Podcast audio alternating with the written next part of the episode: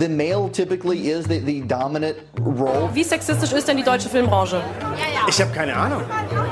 Ich habe ja keinen Sex. Know your role and shut your mouth. Und heute würde ich sagen, aber richtig schick gemacht. Du lässt mal ein bisschen blicken heute, oder? Putting a wife to work is a very dangerous thing. Zum Glück bin ich keine Frau, ey.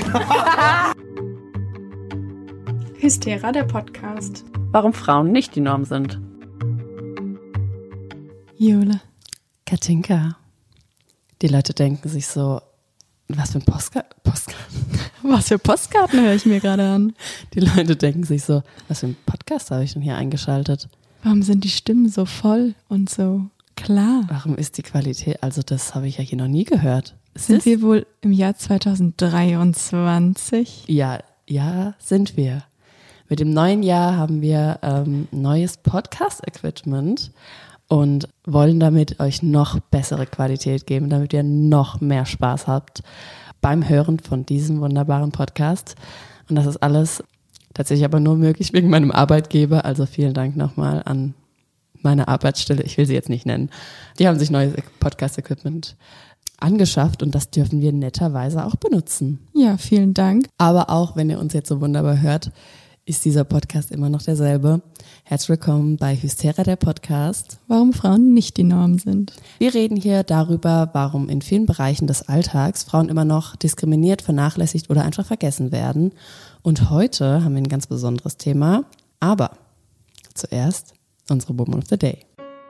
For too long, women have not been heard or believed if they dared to speak their truth to the power of those men. But their time is up. Genau, und zwar habe ich. Willst du wieder raten? Immer. Okay. Also, mir war sie auf jeden Fall ein Begriff und ich glaube, viele kennen sie auch. Und es ist eine sehr bekannte Künstlerin. Wir haben die sogar im Abi, in unserer Abi-Prüfung gehabt. Und In welchem Fach? Kunst? ja, Kunst. Du durftest Kunst als Abifach haben. Ich durfte Kunst als Abi-Fach haben. Ich nicht. 13, 12 oder 13 Punkte. Weißt du gar nicht mehr. Nee, aber ich war stolz. Ich bin auch stolz. Danke. Gern geschehen. Und hm, ich gebe dir, warte, ich gebe dir noch einen Tipp. Sie hat viel mit ähm, Zeitungen gearbeitet, also Zeitungsausschnitten. Es ist eine Dadaistin gewesen. Aber weiß ich jetzt nicht, nee. Also es ist Hannah Höch. Mhm. Habe ich schon mal gehört, aber ich könnte jetzt nicht sagen, was die gemacht hat. Okay, dann äh, erfährst du jetzt mal mehr über sie.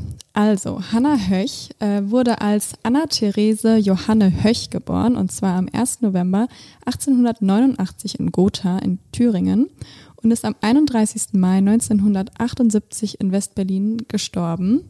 Und sie war eine deutsche Malerin, Grafikerin und vor allen Dingen nämlich Collagekünstlerin des Dadaismus. Und sie hat mit ihren 88 Jahren vier Staatsformen und zwei Kriege überlebt. Und sie war eine der ersten Dadaistinnen und hat die Fotomontage miterfunden und hat auch sehr viele Arbeiten des Dadaismus vor den Nazis gerettet. Und nochmal kurz zum Dadaismus, falls nicht alle wissen, was das ist. Und zwar ist es eine interdisziplinäre und kulturkritische Kunstströmung, die sich in den letzten Kriegsjahren zwischen 1960 und 1917 in der Schweiz entwickelt und anschließend nach ganz Europa verbreitet hat. Und die Dadaistinnen lehnten die damaligen politischen, moralischen und ästhetischen Werte ab und nutzten die Bewegung als eine Form des Protests gegen die vorherrschenden gesellschaftlichen und künstlerischen Konventionen. Also sie haben sehr viel mit der Provokation gearbeitet und wollten eben vor allen Dingen die Staatsform damit kritisieren. Aber zurück jetzt zu Hannah Höch. Sie besuchte von 1896 bis 1904 die höhere Töchterschule in Gotha und mit 15 Jahren musste sie aber die Schule abbrechen, um sich um ihre Geschwister zu kümmern. Und erst 1912 konnte sie dann nach Berlin ziehen, wo sie dann ihre Ausbildung an der privaten Kunstgewerbeschule in Charlottenburg begann. 1915 wechselte sie dann an die Unterrichtsanstalt des Kunstgewerbemuseums und ging dort in die Klasse für Grafik und Buchkunst. Und ihr Ziel war es, vor allen Dingen neue Tendenzen in der Kunst und im Bereich der Formgestaltung zu übertragen. Und eben viele Grundlagen ihrer Kunstwerke hat sie aus Zeitschriften genommen und hat daraus eben Collagen gemacht. Also sie hat Bilder ausgeschnitten und die collagiert. und hat 1915 dann den Künstler Raoul Hausmann kennengelernt. Der war zwar schon bereits verheiratet, aber sie ist trotzdem eine siebenjährige Beziehung mit ihm eingegangen. Und über ihn lernte sie auch die KünstlerInnen der Berliner Dada-Bewegung kennen. Und eine Wertevorstellung, die eben die Dadaisten gemeinsam hatten, waren, dass sie vor allen Dingen auch die Monogamie eigentlich abgelehnt haben. Und Raoul hat auch von Hannah erwartet, dass sie ihren Wunsch einer monogamen Beziehung zu führen aufgeben sollte und mit ihm ein gemeinsames Kind haben sollte, obwohl er eben schon verheiratet war. Und das wollte sie aber nie. Denn Dadaisten haben alles bürgerliche und monogame Beziehungen abgelehnt und Hausmann forderte alle Frauen dazu auf, die Zwänge des Patriarchats, vor allem die des ihrer Väter, abzulegen. Also er hat auch von Hannah gefordert, dass sie sich frei von ihrem Vater quasi macht und sich dann aber im gleichen Zuge wieder an ihn bindet. Also eigentlich macht es gar keinen Sinn, was er von ihr gefordert hat. Also warte mal, jetzt hab ich, das habe ich nicht ganz verstanden. Er hat von ihr aber gefordert, dass sie ihm monogam ist, also mit ihm monogam ist. Oder nicht monogam ist und dann in einer Dreierbeziehung ist mit seiner anderen Frau. Na, er wollte von ihr, dass sie den Wunsch nach einer monogamen Beziehung mit ihm aufgibt, weil er ja schon verheiratet war. Also ah. sie sollte mit ihm die Beziehung haben und halt noch ein Kind bekommen. Und Aber er ist trotzdem weiter verheiratet mit einer anderen Frau. Genau. Und das wollte sie nicht. Nee. Und sie wollte auch kein Kind mit ihm. Nee. Sie wurde auch sehr lange nicht als eigenständige Künstlerin angesehen, sondern immer nur als Frau in der Kunst und vor allem des Dadaismus an seiner Seite. Also sie war eigentlich immer die Frau von Hausmann. Und mit ihm zusammen entwickelte sie auch stilistisch die Fotomontage, die eben auch schlussendlich nur ihm zugeschrieben wurde. So ein bisschen doch wie ähm, Frida Kahlo, die doch anfangs viel eher die Frau ihres Mannes, der ja auch Maler war. Wie hieß der nochmal? Weißt du das noch? Nee. Aber ja. Siehst du, sie ist einfach wichtiger. Frida Kahlo hat auch einen besseren Namen. Aber ja, es ist ziemlich, ziemlich ähnlich. Also ja. ist immer nur die Frau von gewesen, bis sie dann irgendwann ja quasi ihre mehr auf sich selbst konzentriert hat. Hm. Und generell war das aber eine sehr schwierige Beziehung zwischen den beiden, denn er hat sehr oft versucht, ähm, seine Bedürfnisse ihr aufzuerzwingen, aber das war relativ vergeblich, weil Hannah Höch hatte so einen sehr eigenen, starken Willen. Und er war ihr gegenüber auch sehr oft gewalttätig und sie hat auch mehrmals versucht, sich von ihm zu trennen, ist aber nie so wirklich von ihm losgekommen. Sie verarbeitet ihre Beziehung vor allen Dingen in ihrer Kunst, also viele ihrer Kunstwerke, da geht es eben um Beziehung. Und sie wird sogar zweimal von ihm schwanger und treibt tatsächlich auch zweimal ab, was richtig krass ist, weil zu der Zeit sind nämlich Abtreibungen verboten. Und sie verheimlicht das aber auch nicht. Also sie sagt ganz offen, ich habe abgetrieben. Und er hat ihr zwar auch sehr viele Ausstellungen ermöglicht, wollte aber eigentlich nie, dass sie eine eigenständige Künstlerin ist oder wird und sollte immer nur seine Frau bleiben. Und das fand ich richtig krass. Er hat ganz oft unter ihren Bildern die Signatur geändert und hat dann beispielsweise ihren Namen verniedlicht. Also dann stand da nicht mehr Hannah Höch, sondern irgendwie Hanni Höch oder Hannalein oder irgend sowas. Also hat ihr so eine verniedlichte Form von ihrem Namen darunter geschrieben oder manchmal auch ähm, einfach seinen Namen dahinter gesetzt. Aber auch nochmal, ich habe gerade nochmal nachgeguckt, Diego Rivera war es ja auch so, dass sie sich ganz oft versucht, also Frida Kahlo sich ganz oft versucht hat, von ihm zu trennen, aber nie von ihm losgekommen ist. Und ja auch ähm, er sie immer wieder betrogen hat und sie auch diesen Betrug und diesen das Leid, aber auch die Liebe zu ihm in ihrer Kunst verarbeitet hat. Ja, also schon auf jeden Fall Parallelen zwischen den beiden ja. Künstlerinnen, ja. Frida Kahlo war übrigens auch mal Woman of the Day in einer Folge von mir. In Folge 06 Privilegien. Gegen Ende der Beziehung hat äh, er sogar versucht, ihr zu verbieten, dass sie künstlerisch tätig ist und sie hat aber trotzdem heimlich weitergemacht. 1920 nahm sie dann an der ersten internationalen Dada-Messe teil und wirkte ab diesem Jahr bei der jährlichen Ausstellung der Novembergruppe mit. 1922 trennte sich dann die Gruppe Dada und auch Hanna von Hausmann. Und dieser rief dann nach der Trennung ihr hinterher, sie sei nie Mitglied des Clubs gewesen. Und Hannah sagt dann später auch sehr selbstkritisch über sich, Zitat, wenn ich nicht viel meiner Zeit dafür aufgewendet hätte, mich um ihn zu kümmern und ihn zu ermutigen, hätte ich selbst mehr erreicht. Also hat sie dann im Nachhinein auch gemerkt, dass er sie schon auf jeden Fall zurückgehalten hat. Und es ist eben so oft, wie wir auch bei Frida Kahlo nochmal gehört haben, so oft das Problem, dass wenn man eben über Frauen spricht, spricht man auch eigentlich automatisch über ihre romantischen Beziehungen. Vor allen Dingen auch, weil sie eben oft in der Kunst verarbeitet werden und das ist ja auch gar nicht schlimm. Eben im Gegensatz dazu, wenn man über die Männer spricht, dann spricht man eigentlich sehr viel seltener über ihre Beziehungen, sondern eher nur über ihre Werke. Und so ist es auch, wenn man ihn googelt, also Raoul Hausmann, dann findet man eigentlich kaum was über Hannah. Aber wenn man sie googelt, dann fällt sein Name wirklich sehr, sehr oft.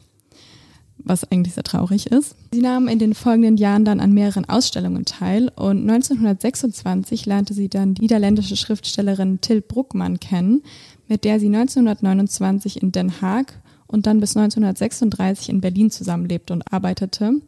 Und das war eigentlich wieder relativ ungewöhnlich, weil sie eben offen in einer lesbischen Beziehung dann gelebt hat. Wie Frida Kahlo.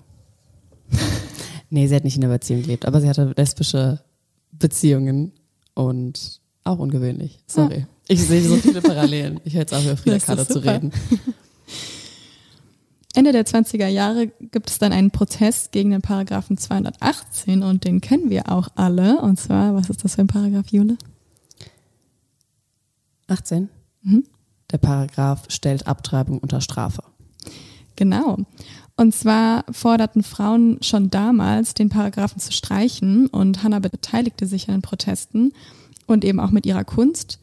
Und 1931 gab es eine Ausstellung, die hieß Frauen in Not und da zeigt sie auch sehr viele Werke zum Thema Abtreibung, die auch wirklich ein bisschen verstörend sind, aber ähm, ja, eben zum Thema waren.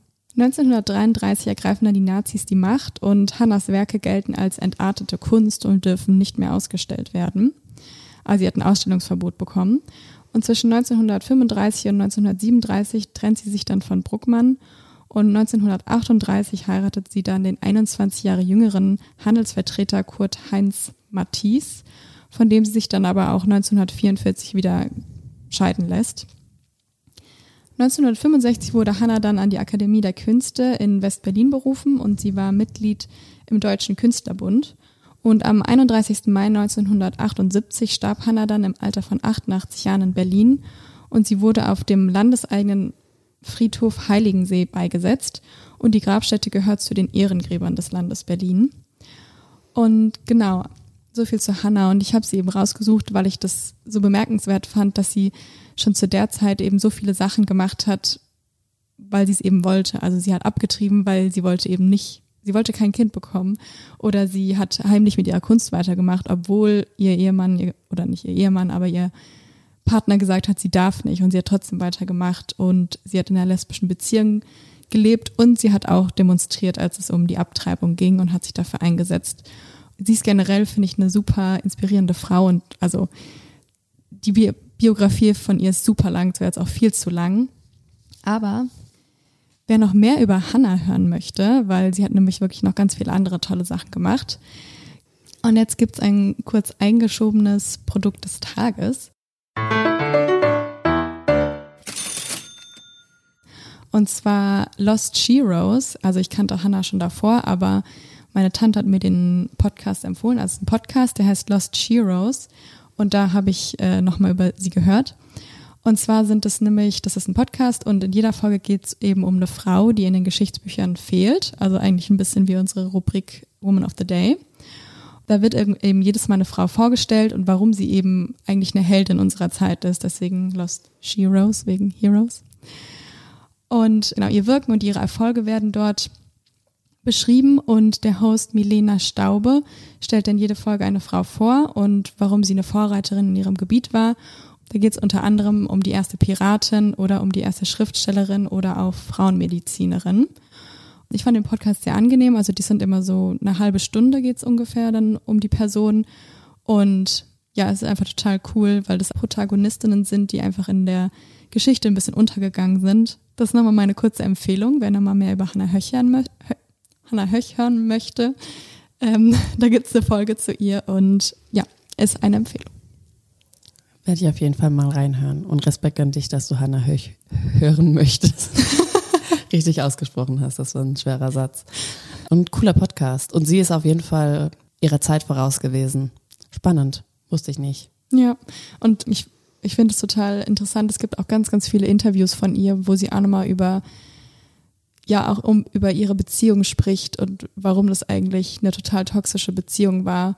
Und auch dann ihr letzter Ehemann, das war auch eigentlich ganz komisch, weil der war auch Der war, glaube ich, Exhibitionist oder hatte auch schon eine Vorstrafe wegen Kinderpornografie oder irgend Oh. sowas. Also es war eigentlich eine ganz schön schwere Person. Es ist irgendwie total interessant, dass die so mit so schweren Menschen eigentlich so eng zusammengelebt hat. Ja, Dankeschön. Gern.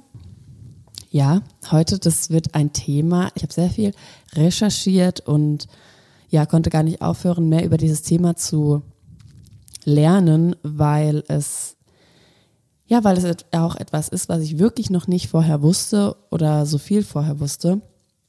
Und zuallererst möchte ich eine ganz große Inhaltswarnung geben, denn ich rede heute über Gewalt, und zwar über Gewalt unter der Geburt. Und dabei spreche ich über Dinge, die für manche Menschen ähm, schwierig oder triggernd sein können. Und falls ihr nicht damit umgehen könnt, könnt ihr diese Folge skippen, eine andere Folge von uns hören oder einfach nächste, nächstes Mal wieder einschalten. Und genau, passt einfach gut auf euch auf. Und die Nummer des Seelsorgetelefons ist in den Show Notes. Zitat. Es tut mir leid, dass ich nur in der Ecke des Raumes stand, als sie sich einen Stuhl holte, darauf stieg und sich mit dem Knie auf dich drauflegte und dein Kind gewaltvoll herauspresste.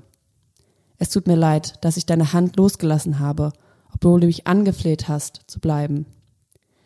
Es tut mir leid, dass ich dich weinend habe gehen lassen müssen, weil niemand Zeit hatte, dir zuzuhören. Es tut mir leid, dass ich die Menschen nicht aus dem Raum geschickt habe, als sie gewaltvoll deine Beine festgehalten haben, um dich vaginal zu untersuchen. Es tut mir leid, dass ich nicht laut Stopp gerufen habe, als sie dir trotz deinem lauten Nein starke Schmerzmittel gespritzt haben, damit du ruhig bist. Es tut mir leid, dass ich keine weiteren Betäubungen für dich verlangt habe, obwohl du beim Nähen deiner Geburtsverletzungen so geschrien hast vor Schmerz. Dies ist ein Auszug von einem Text, den eine Userin unter dem Namen Hebamme Eva Mona auf TikTok vorliest. Und dieser wurde mir zufällig während meiner Recherche angezeigt. Und den wollte ich auf jeden Fall mit euch teilen, weil er schon sehr, sehr viele Punkte, die ich heute besprechen werde, ähm, aufzeigt. Denn fast jede dritte Frau in Deutschland erlebt Gewalt unter der Geburt. Und natürlich ist eine Geburt sehr oft für Frauen eine Grenzerfahrung, weil man nicht weiß, wohin mit dem Schmerz oder dass man eben denkt, man schafft es nicht mehr, das kann dazugehören. Doch das ist nicht das, wovon die betroffenen Frauen sprechen, wenn sie sagen, sie wurden während ihrer Geburt traumatisiert.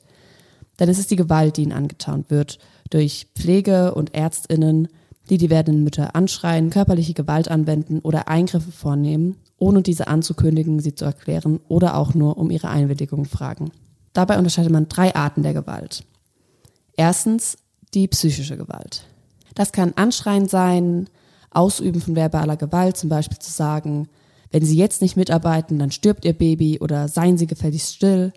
Das kann Beschimpfen sein, Diskriminierungen aufgrund von dem Alter, Gewicht oder Herkunft. Das kann sein, dass man die Gebärenden unter der Geburt einfach allein lassen, außer natürlich sie wollen das. Das kann keine echte Wahlfreiheit bei medizinischen Interventionen sein. Das kann Machtmissbrauch sein, Nötigung, sexuelle Gewalt in Form von Sprache oder Witzen. Und dann gibt's natürlich auch noch die körperliche Gewalt.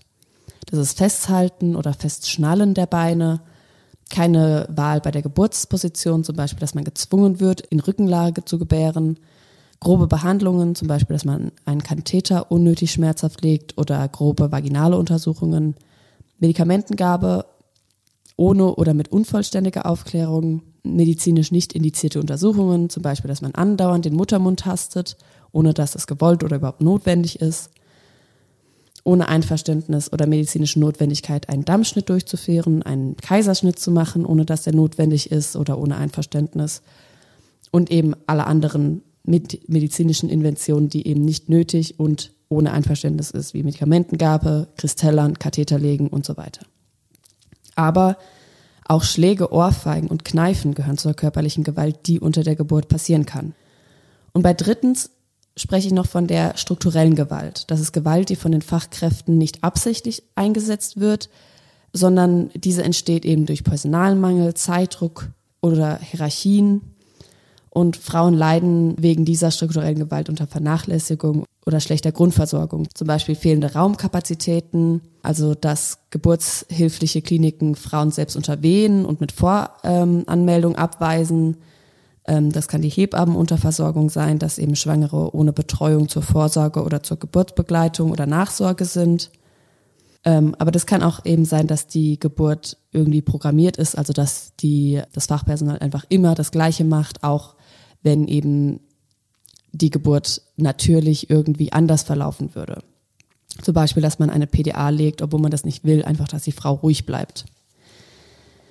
Dabei werden Mütter, aber auch PartnerInnen, die davon Zeuge sind, traumatisiert, denn auch die Begleitpersonen von Müttern verlassen den Kreissaal oft mit psychischen Verletzungen. Oft fühlen diese sich hilflos und überfordert. Und die häufigste Folge von so einer traumatischen Geburt ist die posttraumatische Belastungsstörung. Aber auch eine Anpassungsstörung und Angststörung können dadurch entstehen. Astrid Saragossa ist Expertin für Geburtstraumata und hat schon viele Mütter behandelt. Sie hält Kommunikation für das Schlüsselelement für eine respektvolle und sichere Geburt. Zitat.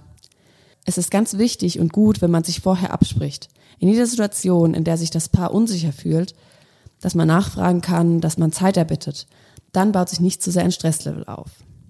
Sie sagt außerdem, dass es wichtig wäre, dass Frauen mehr Intimsphäre bewahren können. Es sollte nicht so sein, dass ständig Leute, deren Namen man nicht mal kennt, rein und rausgehen und auch noch die Tür offen, offen stehen lassen. Und wenn man mal gezielt danach sucht, dann findet man auch auf Social Media viele von solchen Geschichten. Und auch wenn man sich mal im Umfeld umhört, hört man auch viel von schlimmen Erlebnissen bei der Geburt. Aber das Thema ist immer noch nicht sehr präsent in der Gesellschaft und es fehlen auch aussagekräftige Studien. Und das kritisiert auch die WHO. Aber auch ganz egal, wie eine Geburt aussieht, sie ist immer ein Ausnahmezustand. Frauen und Gebärende gehen an ihre Grenzen und dabei kann es auch zu Schwierigkeiten kommen, die das Leben der Mutter und des Kindes in Gefahr bringen. Und dann müssen Ärztinnen und das Pflegepersonal schnell eingreifen, um das Leben der Mutter und des Kindes zu retten. Und ich verstehe auch, dass ähm, dabei oft sehr schnell Entscheidungen getroffen werden müssen, um eben alle sicher durch die Geburt zu bringen. Aber die Frage ist eben, wo hört Hilfe auf und fängt Gewalt an? Und weil ich mich eben damit selbst nicht sehr gut auskenne, habe ich mir eine Expertin dazu geholt. Und zwar Sophia. Sie ist werdende Hebamme und sie bereitet sich gerade auf ihr Examen vor. Und ich durfte mit ihr in Vorbereitung auf diesen Podcast sprechen und sie hat mir ein bisschen einen Einblick in ihre Arbeit gegeben.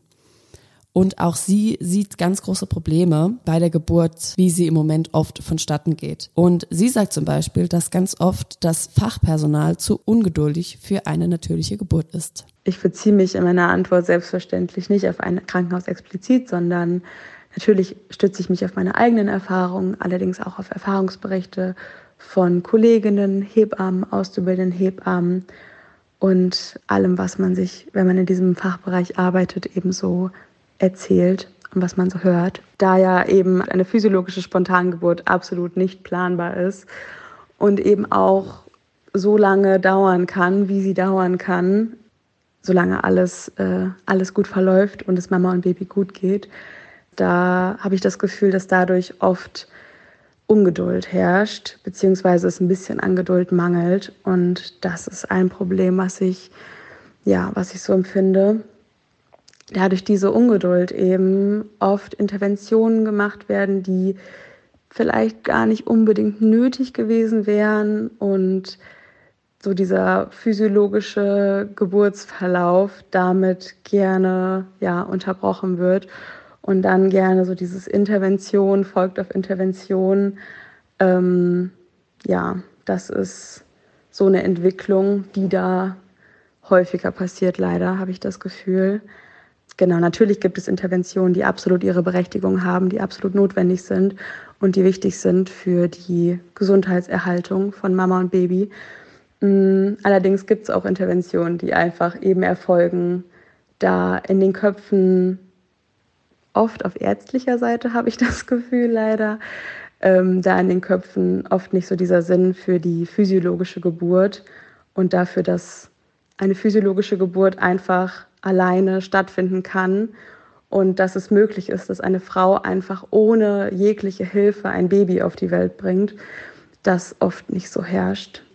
Ich habe jetzt von Ärzten gesprochen, allerdings kann ich natürlich auch das jetzt nicht so über einen Kamm scheren. Ja, aber da eben halt das gerne so gesehen wird, dass wir da eingreifen müssen, eben weil Ärzte in ihrem Studium sehr viel über Pathologie lernen und nicht so sehr die Experten der physiologischen Geburt sind und da gerne eben dann einfach interveniert wird, wo gar nicht, wo gar kein Bedarf ist an Intervention. Das habe ich das Gefühl. Ein Beispiel dafür, dass das Fachpersonal zu ungeduldig ist, ist der Kaiserschnitt. Denn die wenigsten Frauen wollen einen Kaiserschnitt, sondern man geht ja eigentlich in die Klinik, um das Kind auf natürliche Weise auf die Welt zu bringen. Und ja, manchmal funktioniert das nicht und das kann natürlich aus verschiedensten Gründen sein. Und dann ist es natürlich toll, dass wir die Möglichkeit haben, durch einen Kaiserschnitt das Kind sicher auf die Welt zu bringen. Jedoch sagt die WHO, dass nur bei 10 bis 15 Prozent der Geburten ein Kaiserschnitt medizinisch notwendig ist. Dabei gibt es aber Kliniken in Deutschland, deren Kaiserschnittrate bis 30, 40 oder 50 Prozent ist. Aber warum machen die Kliniken denn so gern einen Kaiserschnitt? Geld. Danke, Katinka. Sie haben recht. Denn es geht einfach schneller. Also eine Geburt, die kann sich ja über mehrere Stunden, manchmal Tage hinwegziehen, wenn es natürlich ist. Aber das Personal ist zu ungeduldig. Und dann macht man eben lieber einen Kaiserschnitt, der circa eine halbe Stunde dauert. Und dann kann das medizinische Personal wieder zum nächsten Patienten, anstatt eben stundenlang auf die natürliche Geburt zu warten. Da macht der Kaiserschnitt, wie du sagst, wirtschaftlich einfach mehr Sinn. Aber das ist eine unnötige Prozedur und das ist systematische Gewalt an Frauen. Denn das sind ja, also, das ist ja eine riesige OP, die nicht nötig wäre. Dass ich es unfassbar problematisch finde für die Geburtshilfe, dass Krankenhäuser und Kreissäle eben damit auch Wirtschaftsunternehmen sind, die mit Geburten, Geburtenanzahlen Geld verdienen da das die Geburtshilfe ganz schön negativ beeinflussen kann, würde ich sagen. Und eine andere Gewalt, die Frauen angetan wird, die aber niemals eine Hilfe ist, darüber spreche ich in unserer Kategorie. Das musste ich googeln.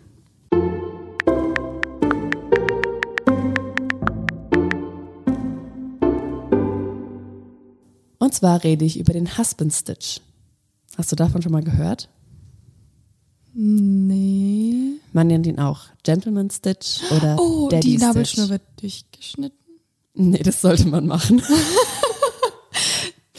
sollte man nicht dran lassen. Na, ich dachte, vielleicht kann man da was falsch machen als ungeschulte Person, aber es ist einfach nur Schnipp, ne? Schnapp. Ähm, das weiß ich ehrlich gesagt nicht. Ich Okay, glaube, es ist nicht einfach nur Schnipp. Aber ähm, das weiß ich ehrlich gesagt nicht. Aber Okay, aber es wird irgendwas genäht. Also, Richtig, Mhm. genau. Und zwar, ich habe davon auch noch nie gehört. Aber wenn man sich in der Welt der Geburten umhört, ist es ein geläufiger Begriff. Und eine echte Definition gibt es dafür nicht, jedoch versteht man unter dem Husband Stitch eine Praktik, Frauen mit einem Dammriss oder einem Dammschnitt nach der Geburt die Vagina zu eng zuzunähen, damit der Sex für den Mann danach lustvoller ist. Diese Extranaht wird auch ganz oft ohne Zustimmung von der Frau gemacht, denn ist ja auch nicht für sie, ist ja für ihn. Und viele Frauen berichten eben über schreckliche Erfahrungen, die sie beim Zunehmen erlebt haben, denn dies geschieht auch oft ohne Betäubung, also generell das Zunähen. Und wenn man sich dann überlegt, dass man einfach noch extra Nähte macht, extra Stiche macht, nur damit der Mann ein besseres Gefühl beim Sex hat, finde ich das ganz schön ekelhaft. Und es gibt auch Berichte von Frauen, die sich eben im Kreissaal Witze darüber anhören mussten, dass sie, Zitat, so gut wie neu, vielleicht sogar besser sind. ew. Aber, also dann geht man ja auch noch zusätzlich davon aus, dass einfach jede Frau oder jeder Mensch, der schwanger ist, ähm, in einer heterosexuellen Beziehung ist. Ganz genau. Aber ew, wer kam denn da zum ersten Mal auf die Idee? Ja, und vor allem, ich rede jetzt noch ein bisschen davon, und zwar, weil, weil die Folgen ähm, können für Frauen fatal sein. Und da habe ich mir manche Berichte ähm, im Forum Mama Birth durchgelesen. Und zwar, Zitat, ich wusste nicht, dass ich einen Husband Stitch als Teil einer Reparatur eines Dammrisses dritten Grades bekommen hatte. Das fand ich nur Monate später heraus, als ich unter anderem wegen schmerzhaften Sex untersucht wurde. Ich kann mir nicht vorstellen, dass irgendjemand dieser Praxis freiwillig sich unterziehen würde. Sie hat unser Sexualleben ruiniert. Denn diese Prozedur ist kompletter Quatsch. Also wenn man sich das einfach mal vorstellt, so, was soll enger sein? Denn beim Husband Stitch näht der Arzt das Gewebe am Vaginaleingang einfach zu eng zu. Aber das hat natürlich keinen Einfluss auf den Lustgewinn des Mannes, denn die Vagina an sich wird ja nicht enger, sondern nur der Eingang. Also ergo Männer erfahren dadurch keinen lustvollen Sex, aber Frauen erfahren dagegen extreme Schmerzen bei der Penetration, weil es einfach zu eng ist. Franziska Klient von der Elterninitiative Motherhood trifft noch klarere Worte. Zitat, das ist schon eine Art von Genitalverstümmelung des Westens, über die keiner spricht, weil wir das für normal halten. Doch der Husband Stitch zeigt hier auch nochmal, welchen Rang die Frau immer noch in unserer Gesellschaft hat. Sie ist einfach nur ein Lustspielzeug für den Mann. Dabei soll es bei der Geburt ja eigentlich nur um eines gehen, und zwar um das Wohlergehen von Frau und Kind. Aber ganz oft scheint es den Ärzten und Ärztinnen und auch dem anderen Fachpersonal nicht darum zu gehen, wie wohl es sich die Mutter und das Kind fühlt, sondern eher, dass einfach nur alles schnell geht und dass sie einfach überleben. Aber dass es wirklich Menschen sind, scheinen manche zu vergessen und ähm, machen dann andere gewalttätige Behandlungen, zum Beispiel, dass Frauen oft ohne Vorwarnung einfach grob vaginal untersucht werden. Also das, ich habe da einige Berichte gehört und das muss man sich vorstellen, dass man auf dem Bett liegt, irgendjemand reinkommt, von dem du keine Ahnung hast, wer das ist und der dir einfach halt seine Hand unten reinsteckt. Und ja, ist halt Arzt, muss halt so sein. Und, aber nein, es sollte, also das, stell dir das mal in jedem anderen Kontext vor. Also das kann ja wirklich nicht sein, aber auch ähm, wird oft die Fruchtblase einfach gesprengt, ohne dass da vorher irgendwas gesagt wird. Oder es wird ein Kaiserschnitt gemacht, ohne zu warten, bis die Betäubung wirkt. Und genau das ist einer Frau passiert, die in einer WDR-Doku über ihre dramatische Geburt berichtet. Sie sagt, dass sich ihr Kaiserschnitt angefühlt hat, als würde sie von Wölfen zerfleischt werden. Und weil die Ärzte eben angefangen haben zu operieren, obwohl sie gesagt hat, dass sie alles spürt, spürte sie eben auch die Kälte der Geräte und spürte einfach alles, was mit ihr passiert ist. Und auch drei Jahre später kann sie den Geburtstag ihres Kindes nicht richtig feiern, weil sie von Angstzuständen und Flashbacks verfolgt wird. Anna Lenitz, die in derselben Doku spricht, ist selbst Hebamme und Mutter von sechs Kindern. Sie möchte auf das Problem von Gewalt im Kreißsaal aufmerksam machen und schrieb einen Artikel für eine Zeitung mit dem Titel Folterkammer statt Babyglück. Und die Reaktion? Lenetz wird angefeindet. Sie gilt als Nestbeschmutzerin und die Ärztinnen verbieten ihr die Behandlung von Schwangeren. Doch zum Glück ließ sie sich davon nicht unterkriegen und macht immer noch weiter. Und jetzt erklärt sie in eigenen Kursen Eltern über die Geburt auf und auch über Behandlungen und welche wichtig sind und welche unwichtig sind. Denn viele Frauen wissen einfach nicht, was sie wirklich über sich ergehen lassen müssen und wo sie sich weigern können. Denn sie reden oft in ihren dramatischen Geburten von Misshandlung, von Nötigung und manche sagen sogar, dass sie sich fühlen, als wären sie vergewaltigt worden und das Gefühl von Ohnmacht und Hilflosigkeit dazukommen. Und auch Sophia wurde schon Zeugin von Gewalt, die Frauen während der Geburt angetan wurden. Als ich mir Gedanken zu dem Thema gemacht habe, ist mir tatsächlich spontan gar keine konkrete Geschichte erstmal eingefallen. Ähm, zum Glück würde ich sagen. Allerdings habe ich dann mal versucht, mir diesen Gewaltbegriff vor Augen zu halten und ähm, zu definieren. Und dann ist mir aufgefallen, dass die Definition sehr, sehr, sehr breit gefächert ist in dem Bereich und dass ich auf jeden Fall schon ähm, Zeuge von Gewalt in Geburtssituationen war, die teilweise sehr subtil aussah, damit, dass Frauen nicht richtig über Interventionen aufgeklärt wurden, zu Interventionen ein bisschen teilweise auch überredet wurden.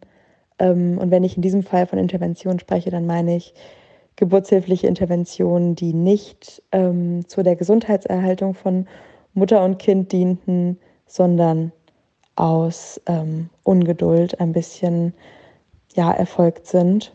Und ja, das würde ich schon tatsächlich als gewaltvoll bezeichnen da damit einfach die Uninformiertheit vieler Frauen ausgenutzt wird.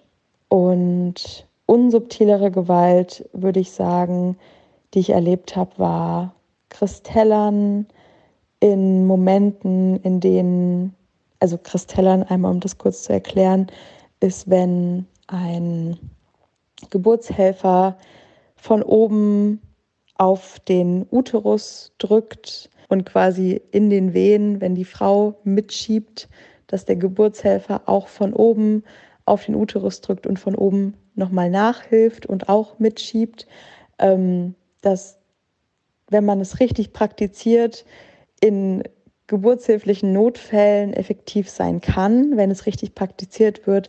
Allerdings, wenn es aus Ungeduld praktiziert wird und in keinem richtig wirklichen Notfall mh, sehr traumatisch sein kann, vor allen Dingen auch, wenn es nicht, äh, ja, nicht richtig praktiziert wird, so wie es eigentlich gelehrt wird.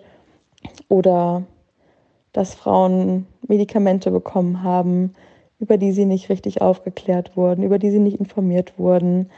Und es ist so wichtig, dass die Gewalt, die Frauen während dem Gebären angetan wird, sichtbar wird, sodass Schritte eingeleitet werden können, um diese Gewalt zu stoppen und vor allem, dass betroffene Frauen sehen, dass sie nicht allein sind mit ihrem Trauma. Und um genau das zu tun, wurde 2011 der Roses Revolution Day ins Leben gerufen. Und jedes Jahr am 25. November legen Betroffene und ZeugInnen von gewaltvollen Geburten rosafarbene Rosen vor die Tür von Kreissälen und Kliniken, in denen sie während ihrer Geburt Gewalt erlebt haben und teilen danach Bilder davon im Internet. Aber auch immer mehr Doulas, Hebammen, SchülerInnen und Fachpersonal beteiligen sich an dieser Aktion. Der Deutsche Hebammenverband hat einen detaillierten Vorschlag für ein Geburtshilfe-Stärkungsgesetz ausgearbeitet. Sie fordern unter anderem ein Hebammen-Sonderstellenprogramm für mehr Personal im Kreissaal. Und auch Sophia sieht Punkte, die sich ändern müssen. Also zuallererst würde ich sagen, auf jeden Fall, dass unser Gesundheitssystem und vor allen Dingen unsere Geburtshilfe wesentlich mehr finanziell unterstützt wird und gefördert wird. Und ja, dass unsere Geburtshilfe Deutschland einfach nicht so egal ist, wie sie momentan ist weil es ist einfach nicht egal, wie unsere Kinder geboren werden. Und es hat so einen großen Impact auch auf die Zukunft. Als nächstes, dass der Hebammenberuf wesentlich mehr gefördert werden würde, dass es Hebammen in Deutschland leichter gemacht wird bezüglich Versicherungen, bezüglich ja, Berufsstand und dass die Hebammenausbildung bzw. das Studium jetzt mehr gefördert wird, dann, dass in der Gesellschaft, ähm, in unseren Köpfen sich ein bisschen was verändert, dass die physiologische Spontangeburt mehr ähm, ja, in die Köpfe kommt, dass da mehr Aufklärung einfach herrscht, dass Rückenlage nicht die beste Geburtsposition ist, so wie wir es immer im Fernsehen sehen, dass es normal ist, fast schon, dass Kinder mit der Nabelschnur um den Hals geboren werden und ähm, dass das tatsächlich einfach so auch ohne die Beihilfe von einem Arzt funktionieren kann, so eine Geburt, dass das so ein bisschen in den Köpfen unserer Gesellschaft ankommt und dass es mehr Hebammen gibt, dass einfach eine 1 zu 1 Betreuung einfach wieder möglich ist und für jede Frau zugänglich. Ja, das sollte sich ändern. Und das Schlimme an dieser Art von Gewalt ist eben auch, dass diese Gewalt gesellschaftlich nicht als Gewalt anerkannt wird. Wow, wie oft kannst du Gewalt sagen? Aber äh, das ist es eben, wenn du Leuten davon erzählst, gibt es halt ganz viele, die sagen, ja, eine Geburt tut halt weh. Was willst du machen? Und die Leute drumherum wollen ja nur helfen und manchmal muss es eben schnell gehen oder, oder, oder. Also da findet man irgendwie ganz viele Ausreden für aber dieses Verhalten, das einfach nicht geht. Und genau wegen solchen Leuten, die sowas sagen, reden eben ganz wenig Frauen nur über ihre Erfahrungen. Ja, ich will hier aber auch keine Ängste schüren bei Frauen und ähm, ich weiß, dass es schwer ist, weil ich selbst auch Angst bekommen habe, während ich diesen Podcast recherchiert habe. Ich finde es einfach nur wichtig, vorbereitet zu sein und zu wissen, worauf man achten muss. Denn wenn man natürlich nicht weiß, dass es diese Gewalt gibt und dass es auch keine Ausnahme ist, dann kann man sich auch nicht darauf vorbereiten, sich gegen diese Gewalt zu stellen und auch zu sagen, hey, so etwas lasse ich nicht mit mir machen. Denn man kann das medizinische Personal im Vorhinein über Vorstellungen und Wünsche einer respektvollen Geburt in Kenntnis setzen. Also man kann zum Beispiel vorher sagen, wenn man eine bestimmte Prozedur, wie zum Beispiel den Christella-Handgriff, nicht will, wenn er natürlich nicht zu, zwingend notwendig ist. Man muss auch auf die Leute einreden und wirklich sagen, hey, ich will über jeden Schritt informiert werden. Denn viele ähm, Frauen berichten auch, dass wenn es soweit ist, also wenn sie in der Geburt stecken, dass sie dann keine Kraft mehr haben, sich zu wehren oder zu diskutieren. Ähm, und deswegen muss man das eben vorher machen. Denn oft ist es eben die Kommunikation, die ganz viel ausmacht. Und das sagt auch Psychologin Claudia Watzel im Deutschlandfunk. Zitat, es wird irgendwie mit den Kollegen geredet darüber, dass die Herztöne weg sind oder dass man jetzt aber schnell handeln muss. Aber mit der Frau redet in so einem Notfall ganz selten noch jemand. Aber die zwei Sekunden einer Frau zu sagen, wir haben einen Notfall und wir erklären es ihnen später, das kann ich einüben. Das kann ich stoisch trainieren. Und es mag jetzt trivial klingen, aber im Zweifel ist dieser Satz für die Frau später ein Anker, wo sie anknüpfen kann. Und ich habe auch Sophia gefragt, welche Tipps sie werdenden Eltern geben würde. Erstens, informiert euch. Sucht euch eine gute Informationsquelle, wie zum Beispiel eure Hebamme, die euch in Schwangerschaft und Wochenbett betreut, oder einen Geburtsvorbereitungskurs mit einer Hebamme, die zu euch passt. Ja, informiert euch da über alles, was so in Deutschland unter Geburt stattfindet, was so die meisten, die häufigsten Standards sind in den meisten Krankenhäusern, was eure Möglichkeiten sind. Und dann könnt ihr euch nämlich zu zweit daheim hinsetzen und euch richtig darüber Gedanken machen, was ihr unter Geburt wollt und was ihr im Fall der Fälle auf jeden Fall ablehnen würdet und was für euch gar nicht in Frage kommt. Ihr könnt euch das ruhig aufschreiben, wie so einen kleinen Geburtsplan dass ihr das so ein bisschen vor Augen habt, dass ihr das dabei habt, dass ähm, auch im Fall, dass die gebärende Partnerin sich nicht mehr so ähm, äußern kann unter Geburt, dass eben auch dann die, äh, der oder die Partnerin für seine, ihre Frau sprechen kann und eben dann auch für ja, seine, ihre Frau ähm, einstehen kann in eben dann solchen Situationen, was sehr, sehr wichtig ist, dass äh, ihr da auf jeden Fall an einem Strang zieht, euch unterstützt und genau, das ist ganz wichtig. Allerdings ähm, dazu ist noch zu sagen, dass man aufpassen muss, dass man sich auf diesen Geburtsplan nicht zu sehr versteift, da ja eben auch jede Geburt individuell ist, man keine Geburt planen kann, in dem Sinne keine Geburt steuern kann und nicht vorhersehen kann, wie lange geht eine Geburt, da jedes Kind individuell ist, was da auf die Welt kommt und man ähm, unvorhergesehene Sachen ja nie steuern kann und auch nicht erzwingen kann. Auf jeden Fall sich darüber Gedanken machen, aber sich nicht zu sehr darauf versteifen. Ganz wichtig.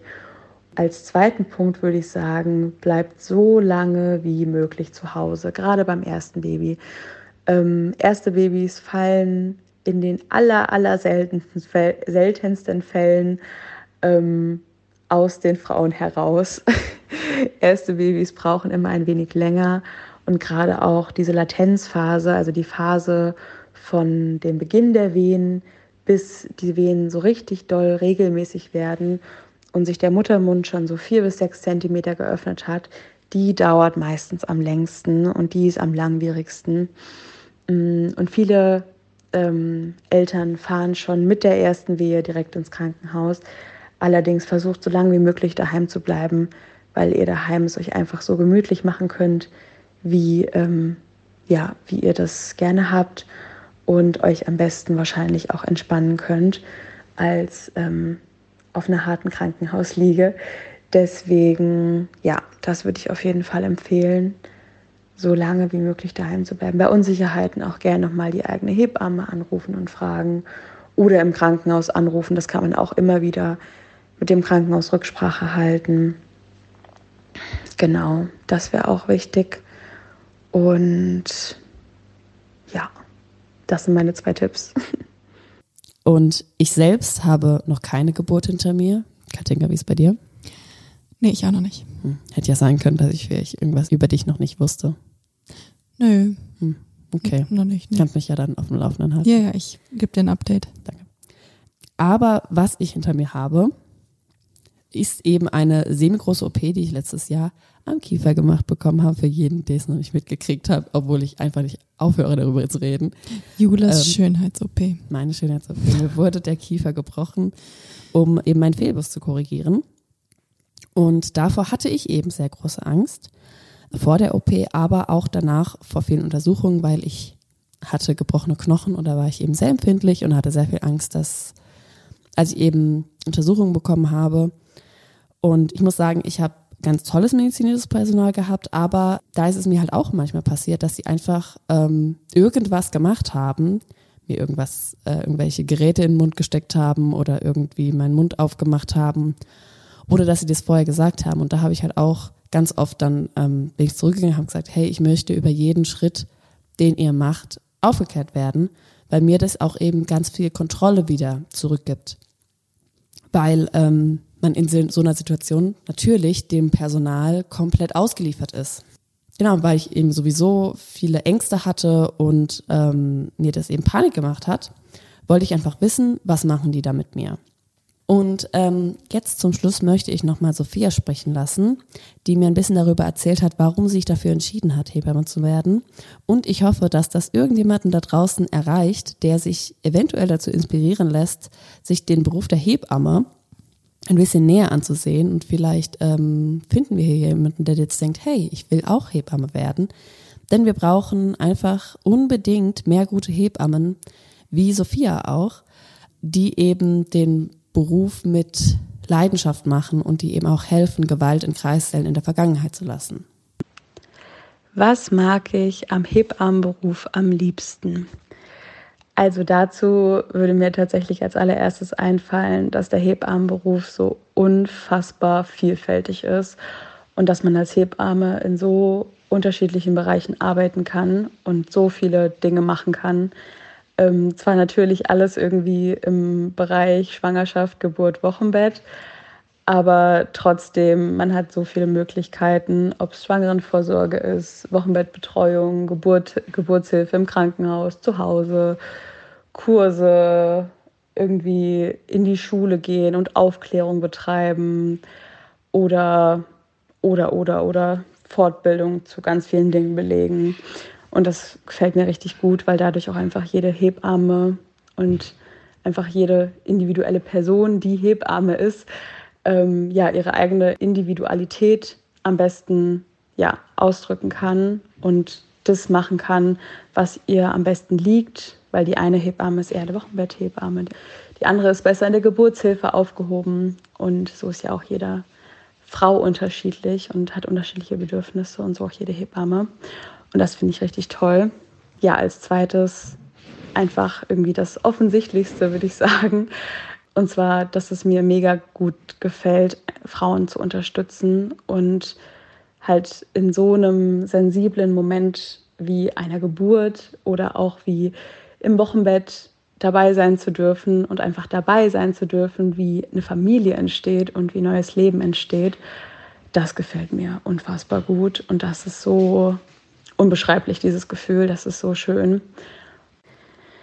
Dazu möchte ich noch gerne ergänzen, dass es mir außerdem unfassbar gut gefällt, welche Rolle man für seine Frau, die man betreut, ähm, einnehmen darf, da man ja nicht nur lange nicht nur Hebamme ist, sondern auch einfach zur seelischen Beratung, Unterstützung wird, da man, dass man Beraterin in fachlichen Fragen ist natürlich, und Ansprechpartnerin in Notsituationen, irgendwie auch wie eine Freundin ähm, die Frau berät und ja, das einfach so eine super emotionale Verbindung ist, die man in so einem Moment zwar für kurze Zeit, aber trotzdem irgendwie jedes Mal mit jeder Frau aufbaut. Mit der einen natürlich mehr, mit der anderen weniger. Aber das ist einfach sehr besonders und auch diese, dieses Vertrauen, was die Frauen in einlegen, wie besonders das ist und ja, dass ich das sehr wertschätze jedes Mal. Das ist außerdem auch noch sehr, sehr schön.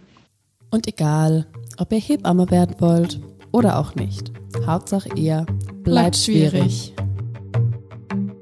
It is no longer acceptable to discuss women's rights as separate from human rights. This has to stop. We cannot all succeed when half of us are held back. It is time to break the silence.